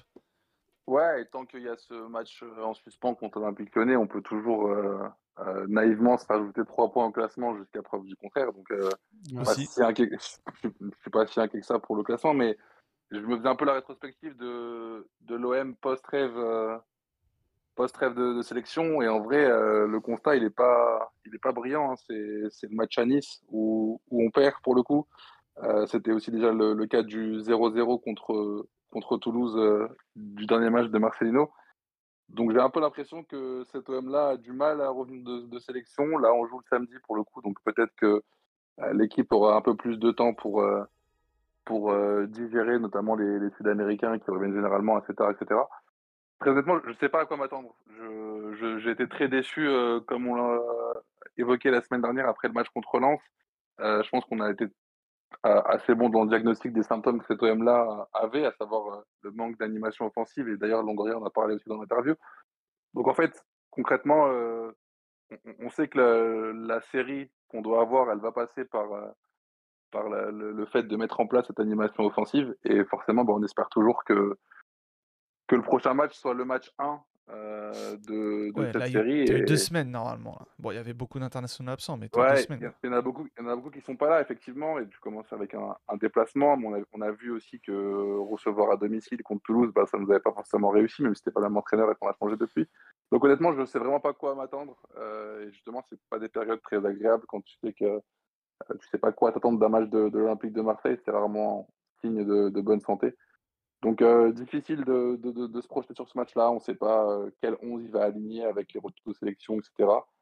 Euh, on pensait tenir quelque chose avec ce, milieu à deux. On espère que Verreto et Kundogbia ont, bien travaillé sur, sur ce point-là. On a aussi Aubameyang qui était un petit peu blessé avant le match contre Lens, qui a pu avoir du coup deux semaines pour se remettre pleinement et, et retrouver un peu de, d'efficacité dans le but. Papin a fait une sortie d'ailleurs pour dire que l'attaquant français ne, ne travaillait pas assez de- devant le but. Et j'ai trouvé ça assez intéressant. Euh, quand on voit euh, que visiblement il ne les met pas en place à l'Olympique de Marseille non plus, alors qu'on a des attaquants qui ont quand même grandement besoin euh, de travailler sur, sur leur efficacité devant le but. Donc ouais, Et, même avant de- d'arriver devant le but aussi. hein. Pas, que, pas que devant, mais ouais. Ouais, mais pour le coup, il y a d'autres joueurs qui sont impliqués, mais si on parle que d'Aubameyang et, et Vitinha, euh, euh, je repensais un peu à, à- à la déclat de Papin et, et aux joueurs qu'il a été. Euh, je trouve ça dommage qu'ils mettent pas ça en place et qu'ils ne fassent pas bénéficier de ça à, à des joueurs comme Vitinha et, et Aubameyang. En tout cas, pas assez. S'il le fait, euh, c'est clairement pas assez. Alors ça, ouais, ou alors que ça, ça fonctionne pas. Mais, euh, mais ouais. Bah, il y a pas, il y a- En vrai, si ça a marché pour lui, il n'y a aucune raison que ça ne fonctionne pas pour quelqu'un d'autre. hein. Il était, euh, il était pas, il était pas meilleur que le Vitinha qu'on voit là quand il arrive euh, à l'OM. hein. Ouais, non, ouais, c'est- vrai. C'est vrai. Harry, laisse toi ton, ton regard sur, le, sur, le, sur ce match de samedi? On le rappelle, samedi 21h. Euh, bah, bah, bah, bah, déjà, par rapport à la rencontre de samedi, je tiens à dire, pour être euh, totalement honnête, que euh, je n'ai absolument pas suivi le, hum, R- le Racing Strasbourg depuis le début de saison, si Racing ce Club n'est le Strasbourg, match Alsace. contre, contre Lyon. Déjà parce que leur entraîneur, c'est Patrick Vieira, donc euh, pas forcément envie de regarder euh, Strasbourg. Euh, deuxièmement, je pense que par rapport au match de samedi, si on regarde les dynamiques, euh, c'est un match de deux équipes qui luttent pour ne pas tomber dans la zone rouge, même si on a une qui est déjà, si je dis pas de bêtises, euh, Strasbourg, parce que je pense que si euh, l'OM est défait euh, samedi, chose qui n'est pas impossible vu euh, la capacité qu'on a à relancer les équipes et de à l'extérieur, on peut vraiment tomber très bas et là il peut vraiment y avoir Bah, bah, ton adversaire du soir te, te- te passe dessus déjà, ouais. il, il peut très vite y avoir le feu, même si c'est pas une- un match à domicile. On sait qu'à domicile, c'est facile de, de, voir les, conséquences d'une crise euh, l'extérieur. Je, pense que ça va être un match où il va falloir absolument gagner, même si on le dit depuis le début du podcast. Euh, mais là, ça, va, ça, devient très important parce que quand on regarde la, dynamique, on a la pire dynamique de Ligue 1 avec Lyon, si je dis pas de bêtises. Euh, donc, donc, va falloir réagir. Je pense que même si ce qu'on en Coupe d'Europe euh, nous sort un peu la tête de l'eau, le, le- le- le championnat, il faut, faut vraiment recoller. Euh, il y a l'importance de gagner à l'extérieur. J'ai l'impression que depuis le début de saison, euh, on a inversé la tendance qu'on avait la saison passée. On avait énormément de difficultés à domicile et on est fort à l'extérieur. Et là, c'est plutôt bon à, domicile et on, est vraiment mauvais à l'extérieur. Peut-être que c'est parce qu'aussi on a des déplacements difficiles, on a des réceptions plutôt, euh, abordables, disons. Donc c'est un, match important déjà, comptablement parlant, peut-être aussi pour se relancer. Je pense a un joueur par exemple comme Aubameyang qui a plus de facultés à performer à l'extérieur qu'à domicile. Est-ce que ça ne serait pas le moment pour lui aussi de, se faire son match référence en Ligue 1, même si on, pensait que le match contre le Havre, c'était déjà, c'est déjà un peu le cas. Donc euh, c'est vraiment un match pour se relancer. Moi, si tu n'arrives pas à te relancer à Strasbourg, même si c'est un contexte difficile, contre, une équipe en difficulté, je ne comprends pas quand est-ce que tu vas te relancer, quand tu n'as pas réussi à te relancer euh, à domicile contre Lille, que tu n'as pas réussi à te relancer euh, à Nice. Euh, je pense que ça va. Je, pense que c'est le genre de match pour conclure qui va confirmer si c'est une saison de merde ou pas. À suivre, à suivre. En tout cas, ouais, tu, tu- tu te déplaces à Strasbourg samedi, t'enchaînes la réception de l'Ajax, une Ajax qui est, qui est- qui est pas en forme, et puis tu, tu reçois Rennes, euh, qui, aura changé, Mm. qui a changé d'entraîneur euh, hier. Euh, normalement, voilà, c'est des matchs qui sont que l'OM doit aborder différemment des matchs précédents. hein. Tu, tu joues des équipes qui ont moins de certitude, qui n'en ont pas plus que toi. Tu es censé en avoir plus qu'eux. Donc à toi de à toi de te rendre ces matchs faciles et puis même si on veut prolonger trois jours après Rennes, tu, tu normalement tu reçois à Lyon si, si le match a toujours lieu. Donc euh, donc ouais, à suivre euh, à suivre ce match contre Strasbourg, je pense que il n'y a pas grand chose d'autre à dire si ce n'est samedi. Soyez là samedi soir, euh, débrief du match évidemment sur la chaîne, vous connaissez le, le réflexe. Euh, sinon, en tout cas, merci. Merci à Riles, merci au petit et merci Younes pour ce soir. Merci aux, aux- aux amis du chat et merci à vous qui nous écoutez en, en replay et, et que ce soit sur YouTube ou sur les, les plateformes de podcast. Et puis du coup, euh, à la semaine prochaine pour un nouvel épisode. Et puis sur le stream à samedi pour le débrief. Merci à tous. Merci à tous, bonne semaine.